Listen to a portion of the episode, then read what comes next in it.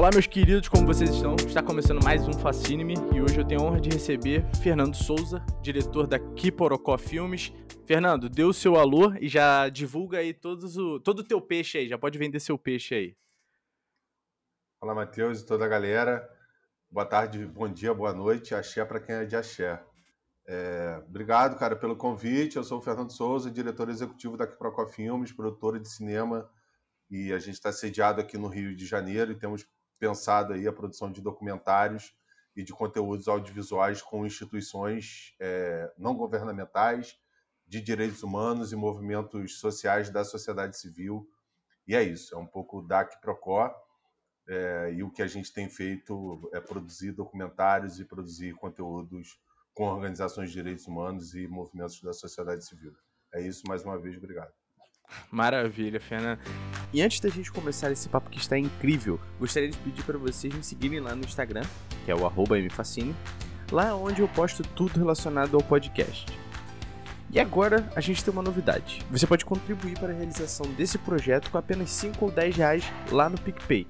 E caso você tenha aquele coração enorme e queira contribuir com outro valor, você pode contribuir através da chave Pix. Ambas as informações estão na descrição do episódio. Vamos voltar ao papo. Eu sempre pergunto, Fernando, aqui quando a gente começa, a minha primeira pergunta que eu faço é para saber como é que você tá, cara. Esse tempo aí de pandemia, a gente já mais de um ano nessa situação aí, não há uma previsão de melhora. E aí eu queria saber um pouquinho da, como é que foi a tua trajetória nesse período e como você tá agora. Sim, eu acho que está todo mundo indignado com, com o presidente né, que a gente tem, com esse governo, com esse desgoverno genocida do, do presidente Sim. Bolsonaro. Enfim, acho que esse é o primeiro ponto. E particularmente, cara, assim, eu acho que buscando aí respeitar e as, as regras e de, distanciamento social, enfim, ficando mais quieto em casa, trabalhando home office, tem esse privilégio de, de poder trabalhar nessas condições. É, e, enfim, é isso, cara, assim, tentando me preservar, preservar as pessoas que estão ao meu redor para que a gente supere e passe por esse momento tão lamentável para as mais de 400 mil vítimas né, do Brasil, brasileiros e brasileiras que acabaram falecendo em decorrência aí das, do, do, do coronavírus. Então, acho que é um momento muito triste para o país, um momento muito preocupante e, e, buscando aqui na minha, enfim, a partir do meu lugar, é, tentando aí passar da melhor forma possível, mais quieto em casa, é, enfim, procurando alternativas de, de passar por esse período aí quieto, quietinho em casa e mais é tranquilo, é né? Mais tranquilo, como deve ser. E Fernando, como é que foi a sua infância? Como é que era o pequeno Fernando? Lá de Teresópolis? Então, cara, eu nasci em Teresópolis e morei enfim, bastante tempo né, em Teresópolis, mas é, a minha memória afetiva né, de, de, lugar, de pertencimento e tudo mais, obviamente Teresópolis tem esse lugar, mas eu passo parte da minha juventude em São Gonçalo, uma cidade localizada na região metropolitana do Rio de Janeiro, e, e onde eu passo uma parte ali considerável da minha pré-adolescência e adolescência, cara, assim, e lembranças muito boas, assim, é, mas também de crescer numa cidade periférica, numa região periférica do Rio, é, bairro popular, e, e, de crescer nessa dinâmica, né, de um bairro popular, enfim, em contato com a periferia. Então, eu diria que é uma infância, enfim, estudei a vida toda em escola pública e, e também acho que é, esse Fernando é Fernando da escola pública, de brincadeira né, na rua, a rua como um lugar é, de, de, brincar uhum. e tudo mais, e fazer as peraltices aí comuns a, a um pré-adolescente, adolescente e tudo mais. Assim. Então eu passo por uma parte considerável e importante da minha vida em São Gonçalo, entre é, fui criado né, pela, pela minha mãe e minha avó, e, e, e faço esse translado. morando um tempo em São Gonçalo, outros períodos em Teresópolis, um vai e vem aí, dados os contornos de uma família de trabalhadores da classe popular, suas contradições e, e tudo mais. É Boa. Isso. E foi nesse momento aí que você. Você lembra desse momento? Do momento que você resolveu torcer para o melhor time do Brasil, o Flamengo? Exatamente, cara. Com certeza. Cara, então, é, é um período que eu guardo assim com muito carinho de São Gonçalo, né? Assim, e, e enfim, com, com, muitas, com muitas camadas e tudo mais, mas é sim um período em que me apaixono e passo a torcer pelo Flamengo, indo ao Maracanã, frequentando o Maracanã já bem moleque, assim, ia com a galera do bairro para o Maracanã e para geral. Tive o prazer de frequentar a geral do Maracanã é, e bem, bem novo, assim. Então, é, assisti finais assim do Flamengo e, enfim, Romário, Edmundo, vi essa galera jogar, Sávio, vi essa galera jogar no Maracanã, assim, na década de 90. E é isso, cara, assim. E como eu falei, um bairro popular, um bairro popular, uma cidade periférica da região metropolitana. Então, o futebol, enfim, os terreiros de candomblé, a umbanda presentes, a rua, essa dinâmica da rua, a bola de gude, a, a cafifa, né, como é chamada em uhum. São Gonçalo, os festivais de balão que aconteciam é, enfim, sempre e tudo mais, assim, em meio a uma cidade com altas taxas de homicídio e tudo mais, assim, também. Então, é uma cidade na sua complexidade. Você tocou aí no ponto do, do terreiro, foi em, em que momento aí que você se interessou, parou aquela dúvida, alguém te convidou, como é que foi a essa outra paixão aí que você tem, que você acompanha muito bem?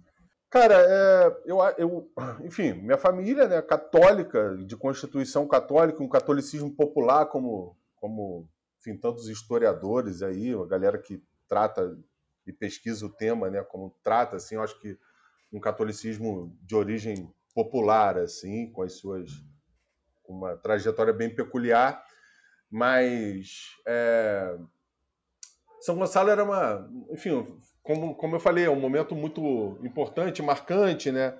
E o dia de Cosme e Damião na infância era um dia importante, assim, que eu não queria queria ficar o dia na rua correndo atrás de doce, assim. E os terreiros eram sempre os lugares em que os, os, os as festas, né, as festas de Cosme e Damião aconteciam e com a sua beleza, com toda a sua enfim, cara, assim, com toda a sua beleza, assim. Então, é, eu acho que para além do dia do Cosme Damião, assim, também a, a sonoridade, assim. Então, às vezes indo de um lado para o outro, a sonoridade do Candomblé. Então, são memórias que eu tenho, assim, é, desse, desse período também. E, e, ao mesmo tempo, assim, quando eu digo catolicismo popular, né, é esse catolicismo em que é, tem lá a, a crença no, no, no, nos santos católicos e tudo mais, vai à igreja, né, aquela coisa para fazer o, o, os, os, sacramentos né, necessários lá para é, primeira comunhão e, e, por aí vai. Sim. Então, mas ao mesmo tempo, minha mãe me levava numa santa, numa numa rezadeira que tinha perto de casa para rezar para curar a bronquite lá tomava banho de erva e tudo mais, e não sei o quê. Então a dona Beth, que se dizia católica, com minha avó também ia lá na, recorria à mandinga para na hora que o, que o aperto chegava, assim. Então acho que esse contato é, também é por essa por esse trânsito, né, do catolicismo popular que mescla toda essa crença entre santos, orixás, sim, é, inquices e voduns, sem saber muitas vezes, mas que estão ali cruzando e se cruzando nessas encruzilhadas aí. Então, cara, assim, eu diria que é um pouco isso, assim, é na, na, na a experiência, a vivência, né, com os terreiros e tudo mais vem desse período, né, uhum. e que eu vou me dando conta e tudo mais, assim. Mas a experiência de estar tá no, numa numa, numa festa de candomblé, numa festa de umbanda, numa noite de festa, sendo rezado, sendo, enfim, é, ali com uma rezadeira e tudo mais, é desse, é desse período.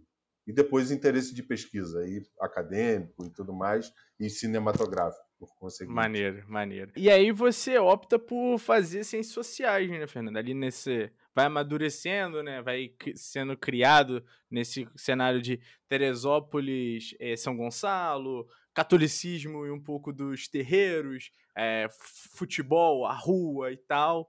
Acredito que aí no meio tem um samba também, que é uma grande paixão sua. E aí chega o Fernando mais velho tem que escolher uma faculdade ali, vai decidir qual rumo vai tomar e você opta por ciências sociais. E como é que foi essa escolha? Por que ciências sociais? Como é que foi esse contato que você teve? Cara, eu acho que a escolha não é uma escolha.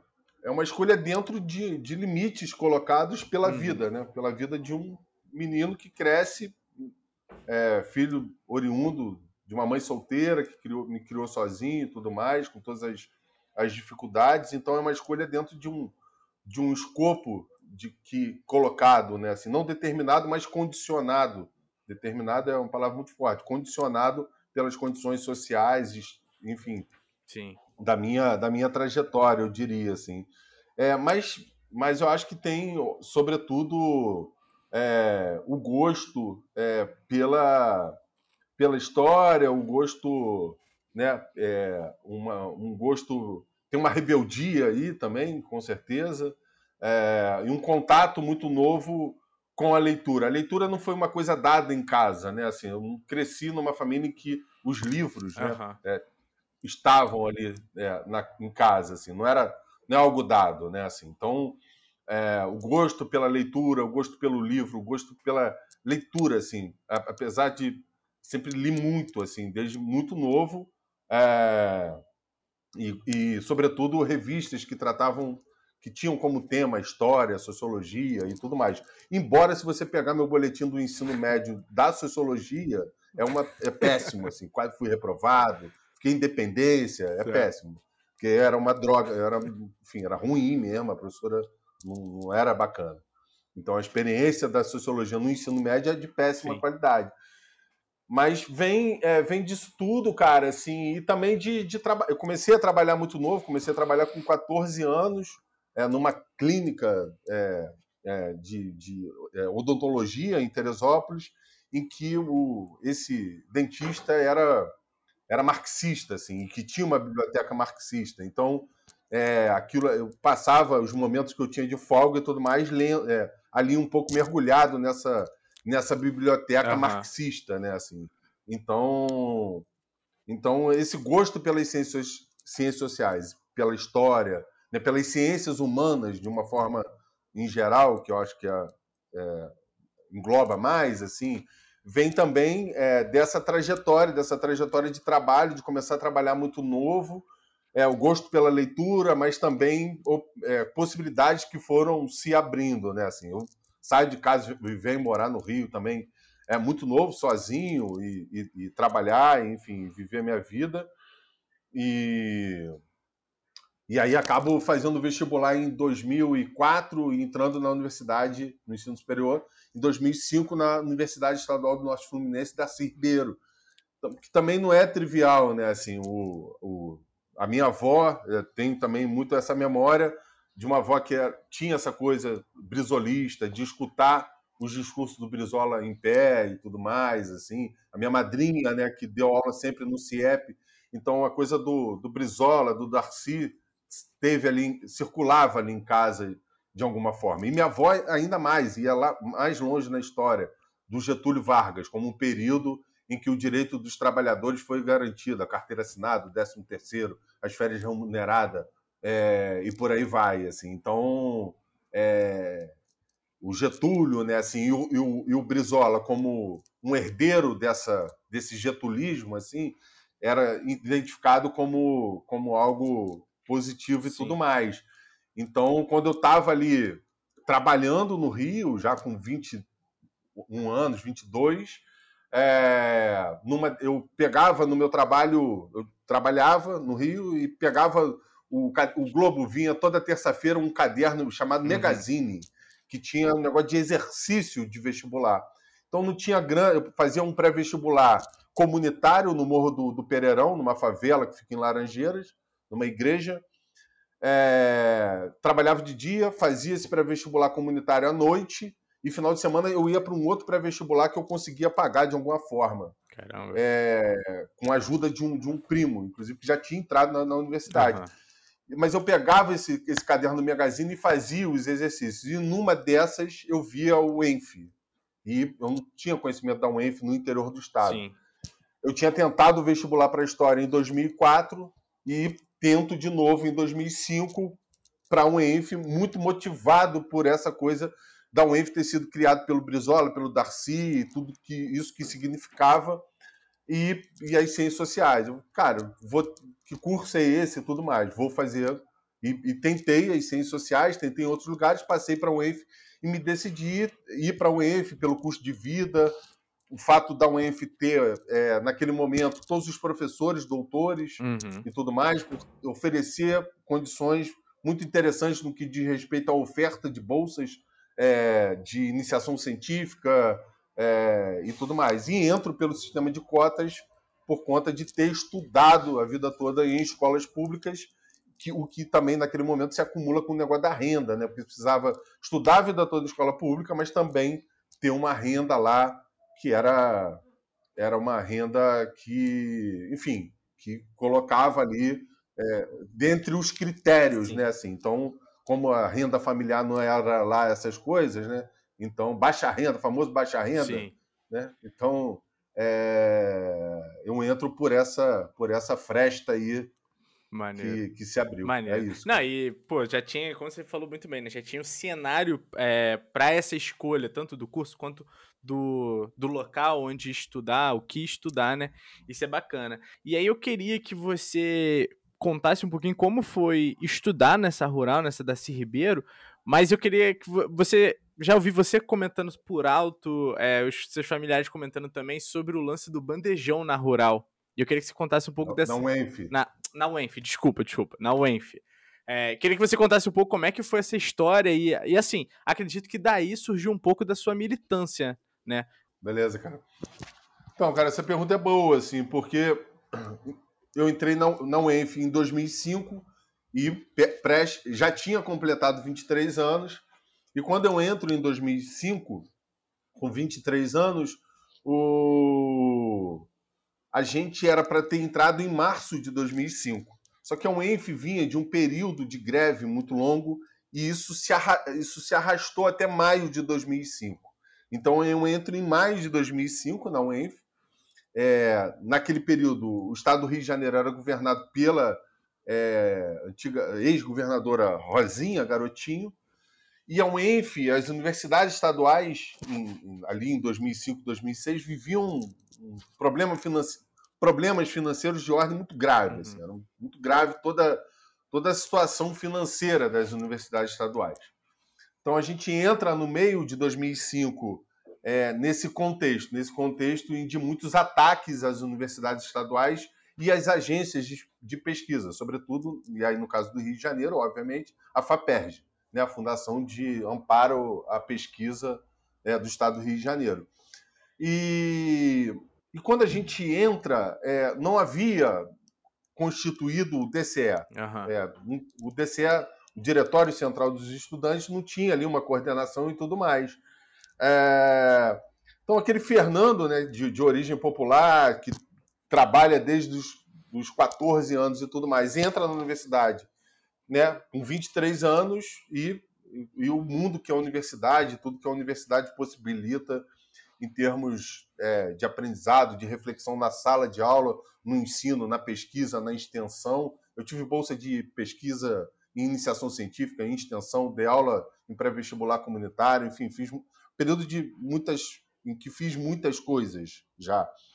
É, e quando a gente entra, né, considerando todo esse contexto de muitas precariedades com a universidade, inclusive com risco da universidade ter que ficar alguns dias da semana fechada por conta de não ter recurso para pagar todas as contas, a gente começa uma forte mobilização, uma forte né, é, processo de diálogo, interlocução e tudo mais, de uma geração, que é essa geração que entra em 2005, mas que também pega várias coisas é, de outros alunos, outros do movimento estudantil da UENF, que tem uma trajetória de luta. A UENF foi construída a partir de um movimento de luta da população de Campos do Goitacazes.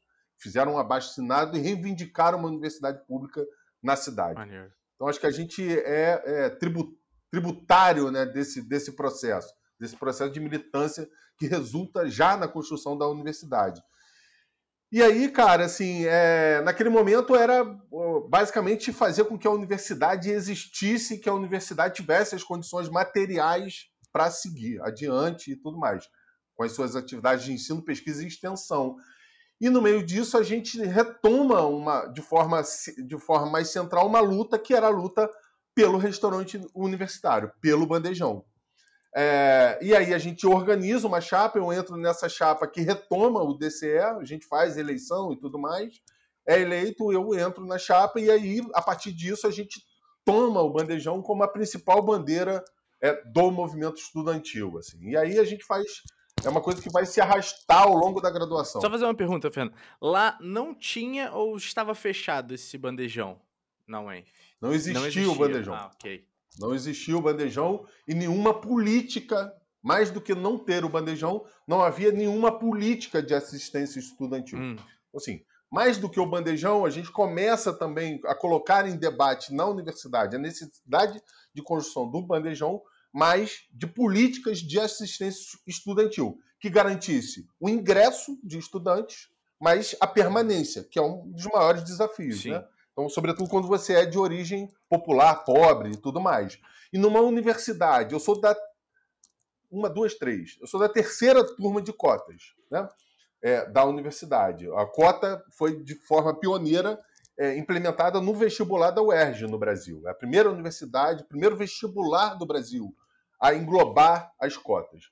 Então, eu sou da terceira turma de cotas. Então, era tudo muito novo, né, no que diz respeito ao ingresso de alunos de origem popular, de alunos negros e negras, é, de, enfim, essa toda a diversidade que é, o sistema de cotas eu acho que contribui e faz com que o ambiente da universidade seja mais rico. Sim, sim. Né?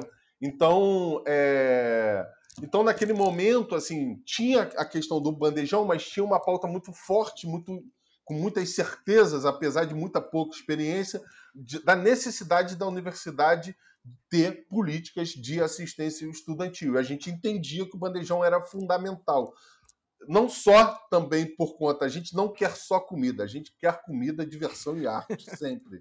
não só porque o bandejão era um lugar em que a gente entendia como importante para né, a alimentação e tudo mais, mas um lugar também de encontro dos estudantes, com, com, os professores, com os técnicos administrativos, com a rapaziada da faxina, com as, com as tias da limpeza e tudo mais, um lugar de encontro da universidade. Então, é, a gente coloca a luta do, do, bandejão como a luta prioritária. E aí a gente já começa com, em 2016, em, no começo de 2016, é, lembro bem desse dia, é, fechando a BR, fazendo protesto na BR-101 e tudo mais, conflito com a polícia enfim, e essas coisas todas. E aí, cara, vem toda a militância, mas a militância vem do bandejão, mas também vem da interlocução de um processo que começa com o movimento dos trabalhadores rurais sem terra, buscando, é, a partir do nosso lugar de estudante e tudo mais, estar tá junto com o MST nos processos de ocupação, nos, nos momentos dramáticos que são é, o que a gente é, chama de ordem de despejo, mas são as reintegrações de posses, em geral, muito violentas por parte da polícia Sim. e tudo mais, que eu tive, acompanhei algumas, algumas situações é, graves de conflitos, e, e, então o MST também é importante nesse processo da minha formação, é, a minha formação tão, tão importante quanto a, a sala de aula, as atividades de ensino, pesquisa de extensão, também essa interlocução com o MST, com os movimentos sociais de Campos de Goitacazes e tudo mais, e a luta né, é, é, no, pelo bandejão, né, esses processos que são é, bem pedagógicos para a construção da noção de cidadania do ponto de vista mais concreto que a gente possa é, ter e entender, eu acho que é, é, são fundamentais. assim. Então, esse despertar no sentido de de a reivindicação por direitos, na Sim. defesa dos direitos humanos, a luta pela terra, a luta pela educação, a partir de um entendimento, né, de como que essas lutas todas estão tão articuladas, né? Então, é um pouco isso Sim. que vem é, essa, vamos dizer assim, essa conformação de Fernando que se dedica à militância no movimento estudantil. Assim. Maneiro, cara. E você falou que teve experiências né, em salas de aula e tal. É... E aí você. pelo que eu te conheço, do nada você vira o Fernando da Quiprocó. Você tem uma produtora. Como é que foi essa transação? Tipo, essa. Não vou dizer escolha, não, mas essa transição da sala de aula, de repente, para algo, documentário, para uma pesquisa de fato. Como, como foi isso? Então, cara, eu, como eu falei, né, assim, já na graduação, é, já na graduação eu era ali do DCE e tudo mais, e a gente sempre foi muito festeiro já no DCE, armando festas e tudo mais, sempre. E então, eu diria que e festas, é, festas, mas também é, pensando coisas e tudo mais no campo da arte, da cultura, e muito né, organizando. Organizamos um festival de que a gente chamou de arte poésia, que era que porra, a gente levou para campos é, a galera do Nós do Morro, a galera do Complexo do Alemão, enfim, era 2007. 2007 é o período, né, até recente agora, que foi no governo Vítor, o período em que a polícia do Rio de Janeiro mais matou no estado do Rio de Janeiro. São 1.300 e 60 e poucos mortes provocadas pela polícia no ano de 2007 é, intervenções em favelas do Rio de Janeiro. Então, a gente organiza o Festival Arte Poese, enfim, traz uma galera do Rio que vai para lá, de outras regiões do país e tudo mais. Alguns dias de música, cinema, cineclube, é... enfim, cara. Um puto evento de cultural, né? debate político, assim, um evento cultural grande, assim, significativo para a universidade. Sim. Então, assim, eu diria que é, é, esse olhar para as artes né, como possibilidade de expressão, né, de me expressar também, de criação, de, de provocação e tudo mais, advém também desse período, tá?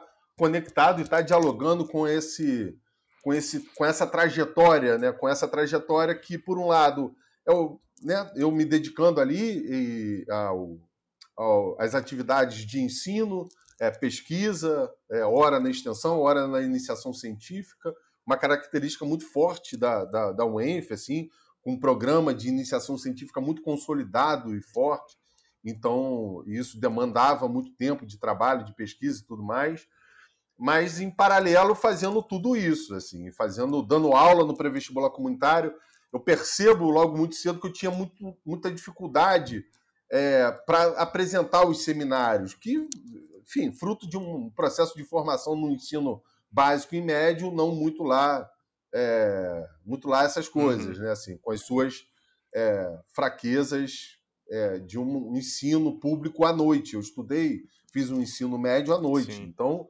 é, com algumas deficiências. Então, eu identifico isso muito rápido, assim, que eu tinha dificuldade. E apresentar seminário logo no primeiro período era meio que assustador para mim. E aí eu falei, ah, eu preciso superar isso dando aula. Então, vou lá procurar dar aula para justamente aprimorar esse troço de é, apresentar seminário e tudo mais, e faço isso num pré-vestibular comunitário, dedicado à população mais, mais empobrecida em campos. Assim. Então, é...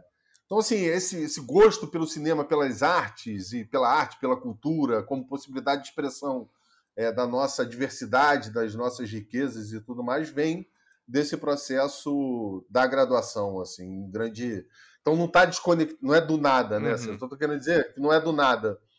E aí me formo na UENF, e aí antes também disso, né? Me formo na UENF, entro no mestrado, é... não termino o mestrado, depois entro no, no, mestrado na UERJ, de novo, termino o mestrado em Ciências Sociais, é... e depois do mestrado, assim, e aí já trabalhando, trabalhando trabalhei num programa aqui é, que, que, tinha uma atuação em favelas, sobretudo favelas com PPs aqui no Rio de Janeiro.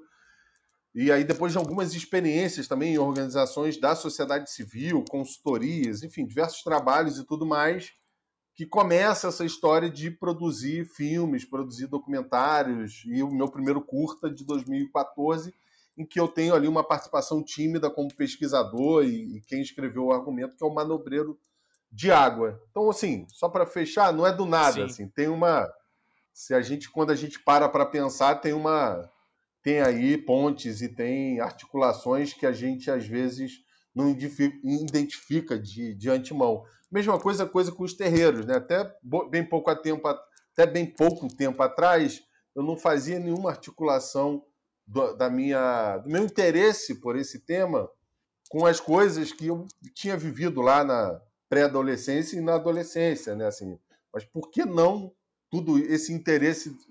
É, de que forma, né? Esse interesse se comunica com isso, né? Sim. né? Com essa trajetória, obviamente, né? Assim, que, que tem aí é, que tem isso, né? Mas e aí depois acadêmico e tudo mais. Mas assim, é, a gente vai também identificando que as coisas de alguma forma estão articuladas e dizem muito sobre as nossas trajetórias. É isso, cara. Bacana, bacana, cara.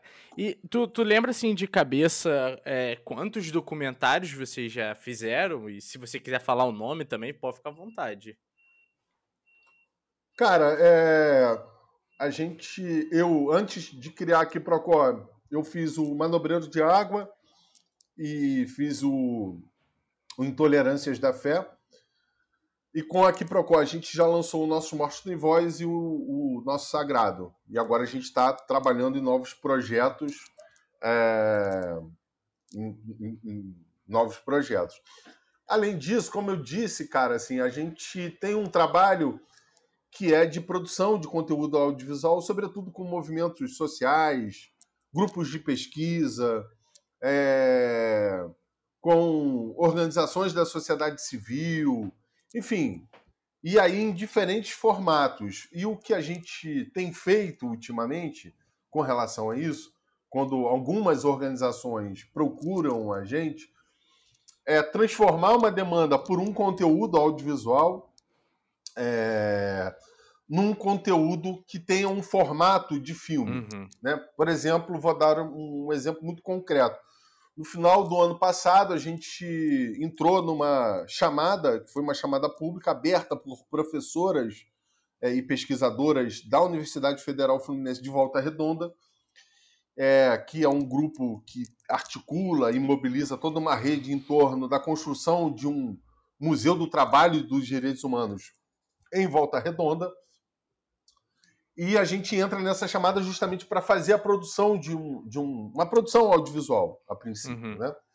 Então, nesse processo de construção é, com e interlocução e trabalho né, em parceria com esse grupo de pesquisadoras, professoras e pesquisadoras de diferentes áreas, né, da museologia, é, da história, da sociologia, da antropologia é, e tudo mais, a gente chega a, a é, num formato né, que é essa produção que a gente chama hoje de um curta.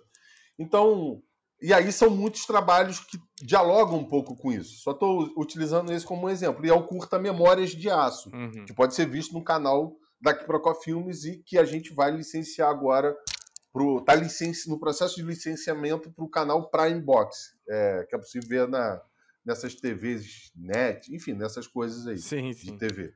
É, e aí a gente então, tem procurado é, dar um, uma cara mais de filme, é, mais documental para esse tipo de produção do que uma cara de vídeo institucional que geralmente as organizações também buscam a gente. A organização, em primeiro lugar, procura a gente querendo um vídeo institucional. Em algumas situações, a gente identifica que é pô, vamos pensar isso num formato mais documental para que isso seja mais atraente do ponto de vista das suas possibilidades, inclusive de distribuição, né? Sim. Por exemplo, esse é um projeto que não tinha grandes pretensões, com grandes recursos e tudo mais, mas desenvolvido com muito apreço, carinho, cuidado pela equipe de pesquisadores, que a gente fala, poxa, tem um caminho aqui, vamos. E aí a, a, as pesquisadoras topam, e, topam. Então a gente segue esse caminho e tem resultado aí o Memórias de Aço, com a participação do, do campista e, e eterno Goitacás, Tunico Pereira, o ator, uhum. é, que, que gentilmente aí faz a narração do, do curta pra gente.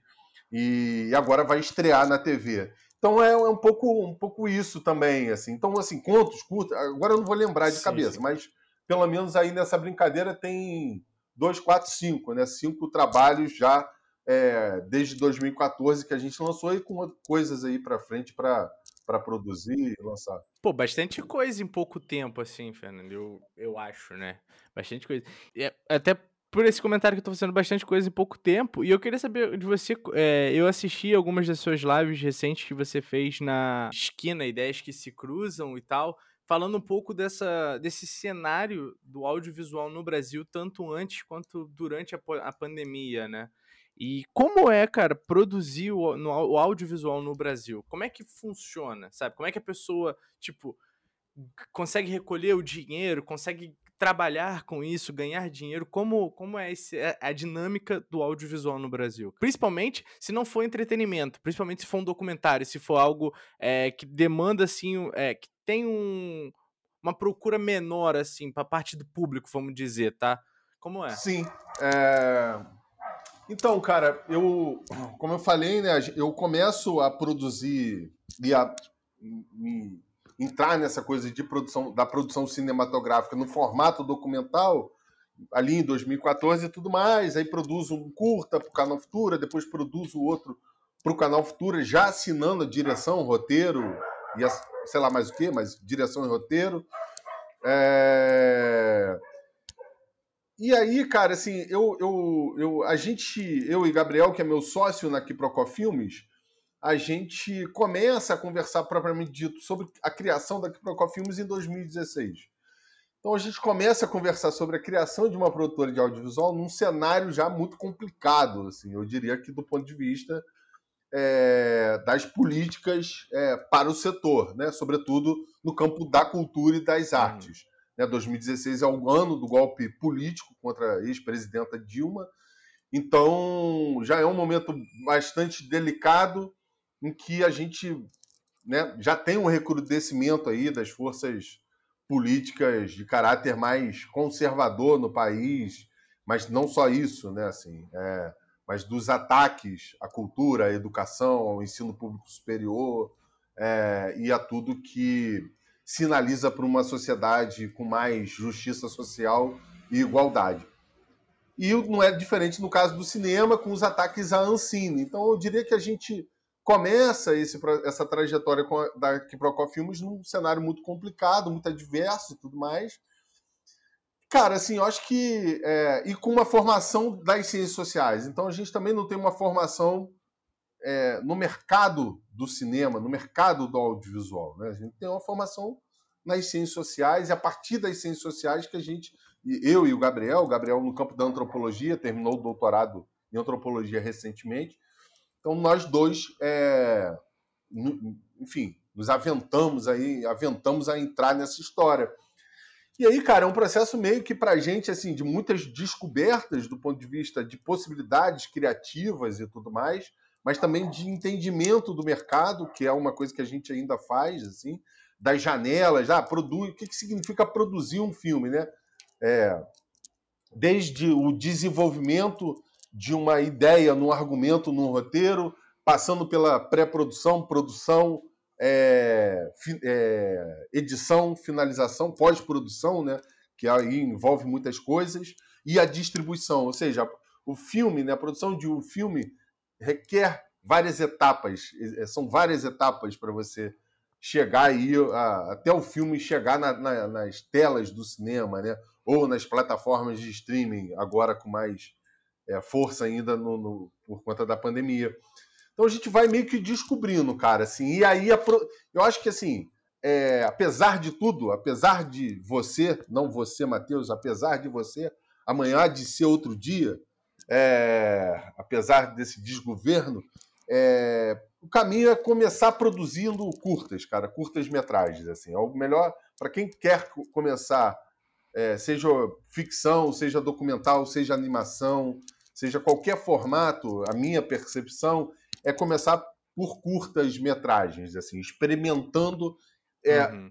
essa linguagem, sabe, assim, que são projetos, são em geral projetos de menor complexidade, o que não quer dizer de menor importância ao contrário, assim, a gente tem uma produção Sim. de curtas-metragens muito rica, é, seja de ficção, seja de documental, seja também de animação, mas é preciso começar experimentando. E a melhor forma, eu acredito, que é pelo curta-metragem, que vai você vai famili se familiarizando, entendendo aí como é que funciona, o que, que significa produzir e tudo mais. assim. Então é, uma, é um caminho que eu acho que para um jovem ou para uma, uma jovem né, que queira é, começar aí a, a, mergulhar nessa, nessa história, começar pelos curtas-metragens, por uma ideia, desenvolver, transformar isso no curta-metragem, seja um caminho é, promissor, assim, interessante para experimentar, experimentar, ver como funciona, ver o que, que funciona, o que, que não funciona e tudo mais. assim. E foi, foi assim que eu comecei e assim que a gente tem,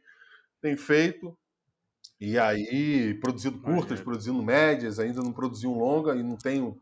Já tive mais angústia com isso e hoje eu também sou muito tranquilo. Uma hora um longa-metragem vem e no momento que tiver que vir, vai vir.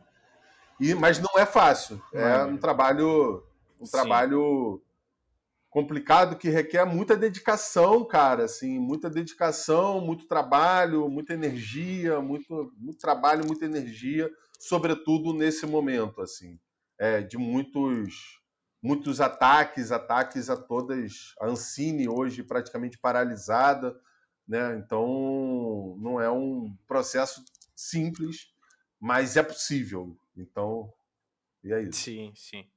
Claro. E, e, cara, é, como eu citei aqui o, Esquina, né, o Ideias que se Cruzam, esse projeto, e da outra vez que a gente trocou uma ideia, que foi lá no Quebrando a Cabeça, a gente falou bastante sobre a Lei Aldir Blanc, né, e a sua participação lá como representante no estado do Rio, principalmente, né, desse setor.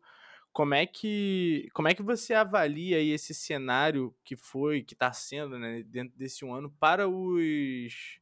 É, não os produtores, mas para o pessoal que trabalha com audiovisual, desde o som, da iluminação, é, os cameramen, até roteiristas, enfim, como é que foi e qual o impacto que o, essa lei Aldir Blanc é, teve, né, principalmente positivo para esses trabalhadores do setor? Ah. Então, cara, eu, o Esquina, Ideias que se cruzam, eu acabei não falando, mas ele surge com uma ideia, naquele momento também, a gente buscando se adaptar ali e, a, ao, ao, processo da, da, da colocado pela pandemia, a necessidade de ficar em casa, e a gente emplaca um projeto com a Fundação Harris Baum, uma, uma instituição alemã parceira, muito parceira nossa da Kiprocoi, que desde o primeiro filme, desde o nosso Mostra em Voz, nos apoia de uma forma ou de outra. E quase todos os projetos estão junto uhum. conosco. Assim. E e a gente começa a pensar o Esquina naquele momento, sobretudo porque a gente vinha de um ataque muito forte de, em 2019 de movimentos de censura. Nós mesmos tivemos um filme censurado, mas de várias censuras, vários ataques ao campo das artes, ao audiovisual, editais cancelados e, e tudo mais. assim. Então, é, a gente pensa o Esquina inicialmente como algo que pudesse é, trazer é, e conferir protagonismo a outras a outros agentes, né, e outras agentes do, do campo do audiovisual, né, assim, porque muita gente não tem ideia, né, ainda ou tem a percepção muito rasa, né, do que envolve a produção de um filme, né, nessas diferentes etapas que eu estou falando, né, assim. E se uma produção simples, é, mais simples, vamos dizer assim, que não é tão simples assim, mas de um curta, é, envolve aí, por vezes, dezenas de profissionais, é, no longa-metragem, então, não é, não é diferente. Então, é uma cadeia muito complexa, como você falou, que emprega uhum. é, a costureira, o motorista, o, o, roteirista, o diretor executivo, o produtor, o diretor. É...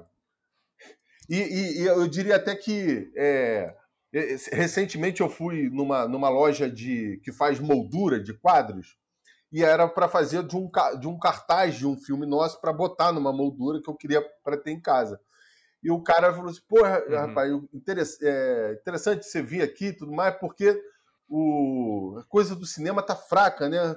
Tem, porra, é, não tem vindo mais o pessoal do cinema aqui fazer as coisas. Quando quando o cinema tá forte, vem muita gente aqui fazer moldura comigo tudo mais. Eu falei, é, tudo mais, a situação tá complicada. Então, assim, é, como que essa cadeia né, produtiva do cinema, das artes, da cultura, do audiovisual em específico, mas não só do audio, audiovisual, é complexa e como que emprega, gera renda, gera riqueza, gera oportunidade para jovens, né, oportunidade de trabalho é, e oportunidades concretas assim de entrar no mercado que exige muita qualificação.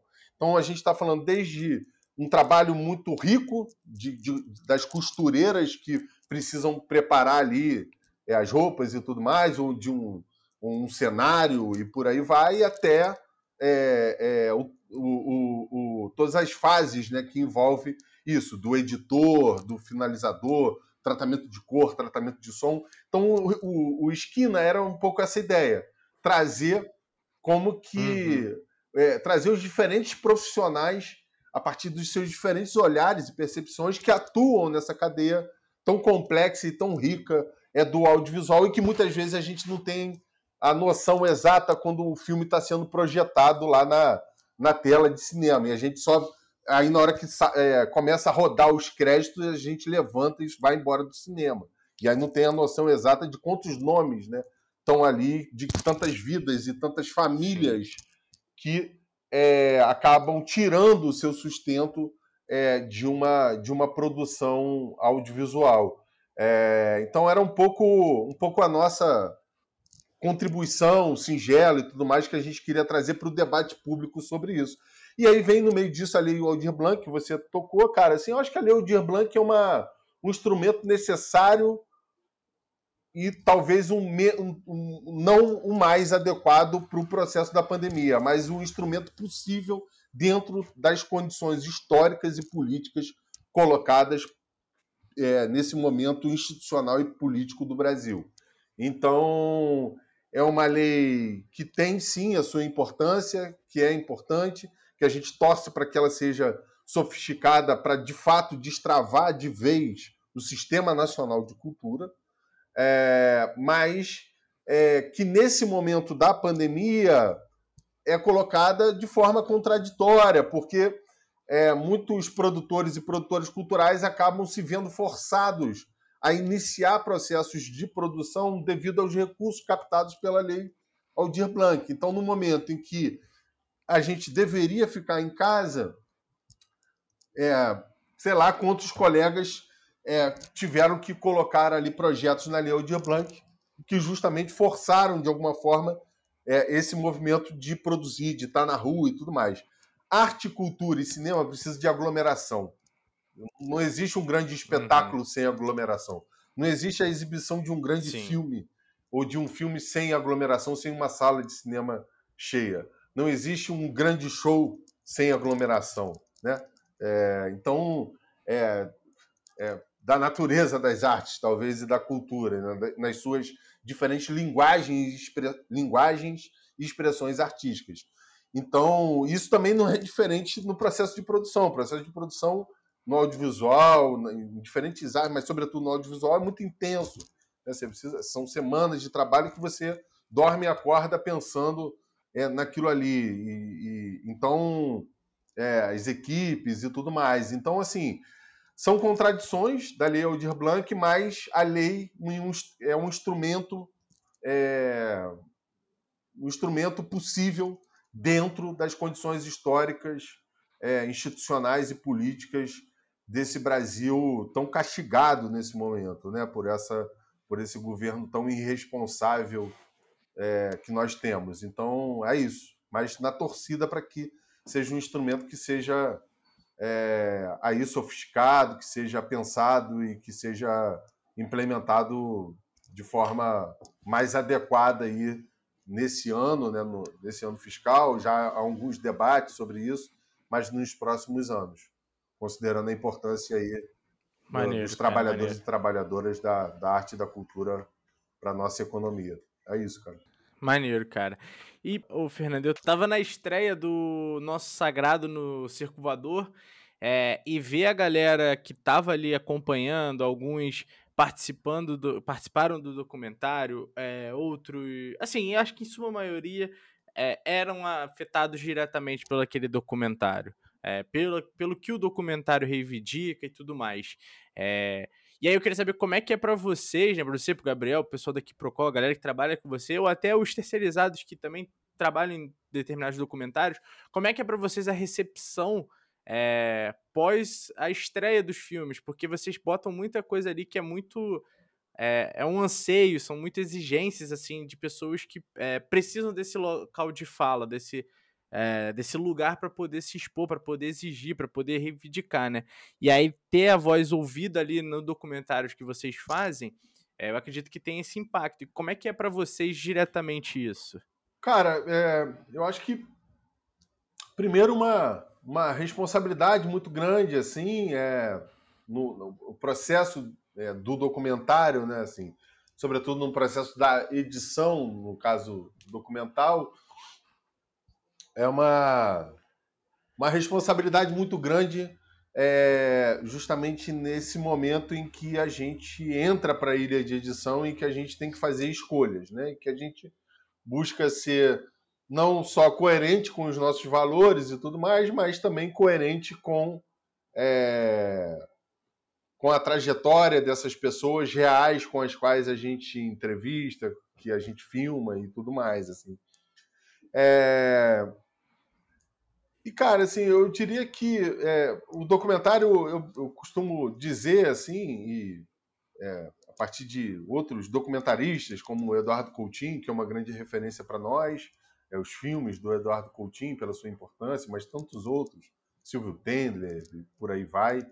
É, então, eu diria que, cara, assim, eu, a gente não acredita que o documentário mude é, a vida das pessoas individualmente, né? Assim, a gente é, acredita uhum. num, num, formato de documentário e nesses que a gente fez, que, de filmes que pudessem contribuir com um debate, com um debate, no caso do nosso sagrado, sobre um acervo composto por 519 objetos sagrados da Umbanda e do Candomblé apreendidos pela polícia do Estado do Rio de Janeiro é, entre 1890 e 1946, período em que essas religiões eram criminalizadas oficialmente pelo Estado brasileiro.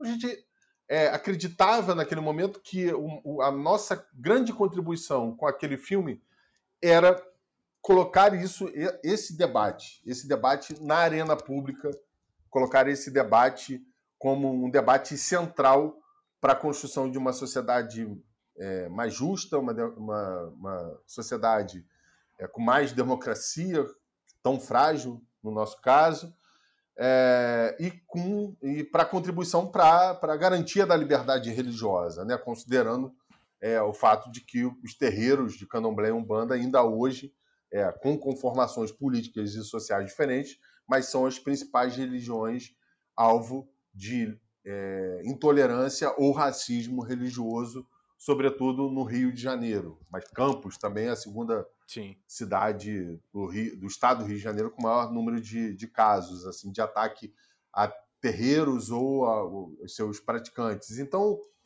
é... e a mesma coisa com Nossos Mortos Têm Voz, com mães e familiares vítimas da violência do Estado. Que o filme fosse uma contribuição a uma luta já travada por essas mulheres, uma luta que é, em, um, em uma produção que pudesse contribuir é, com esse debate que também é trazido a partir da dor, a partir do sofrimento e a partir é, da luta dessas mulheres que tiveram seus filhos assassinados é, pelo, pelo Estado.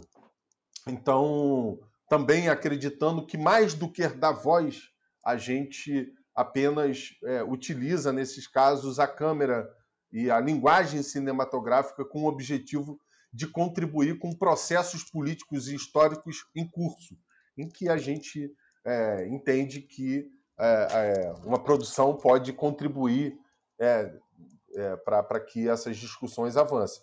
Então é o caso do nosso sagrado e que culmina lá no processo de transferência desse acervo do Museu da Polícia Civil para o Museu da República. Então é, o filme é parte disso, mas e o filme só é parte disso porque lideranças religiosas, babalorixás e alorixás, pessoas que vieram antes de nós, é, travaram essa luta que a gente teve a honra é, de contribuir é, e a satisfação e, e a, a, enfim e toda a felicidade de estar junto com essas com essas pessoas. É um pouco isso, cara. Assim. Maneiro, maneiro. Fernando, bom, entrando na reta final do programa, eu faço três perguntinhas é, para você. E a primeira é, é, se tivesse alguma pessoa que você pudesse conversar, estando viva ou morta, quem seria? E se tem algum assunto que você falaria com ela específico? Eu gostaria de conversar sobre isso com tal pessoa. Mas se não tiver um assunto, também tranquilo. Mas quem seria essa pessoa? Darcy Ribeiro. Darcy Ribeiro. Maneiro. Tem algum ponto específico que você conversaria ou te passaria horas Tomando também conversando? um negócio conversando. Maravilhoso, muito bom. Darcy Ribeiro. Cara, a minha segunda pergunta é: a gente vai terminar a gravação aqui e você vai fazer o quê? O que você pretende fazer depois? Logo em seguida. Você vai levantar e vai fazer Vou o quê? Vou beber água. Pô, hidratar, hidratar é bom. Cara, e a última pergunta que eu faço é: quem você gostaria de ver trocando uma ideia aqui no Fascine? Só que tem que ser uma pessoa que você pudesse fazer a intermediação. Fala assim, cara, eu tenho um amigo, um conhecido, um cara que, puta, sentar aqui para trocar uma ideia igual a gente teve, expor um pouco da trajetória, falar um pouco dos projetos. Seria esse cara e pode deixar que eu falo com ele. Wilson. Quem seria? Wilson Almeida, nosso técnico de som direto da Cidade de Deus. Caraca, maneiro. Então, Wilson, Wilson de, Almeida, de técnico de som. Já técnico de tá som de Técnico de som direto. Som direto. Beleza, beleza. Fernando, foi tranquilo, cara? Doeu? Como é que foi? Não, tranquilo, cara. Tudo certo. Obrigado mais uma vez. E quem estiver assistindo aí, acessa lá que Procó Filmes no Twitter, Facebook, Instagram e site também. Tem, também tem site. É isso. Boa, boa. Fernando, mais uma vez, cara, muito obrigado. Foi uma honra receber você aqui. Obrigado por ter topado a ideia e muito obrigado a quem nos ouviu até agora. Valeu. Valeu.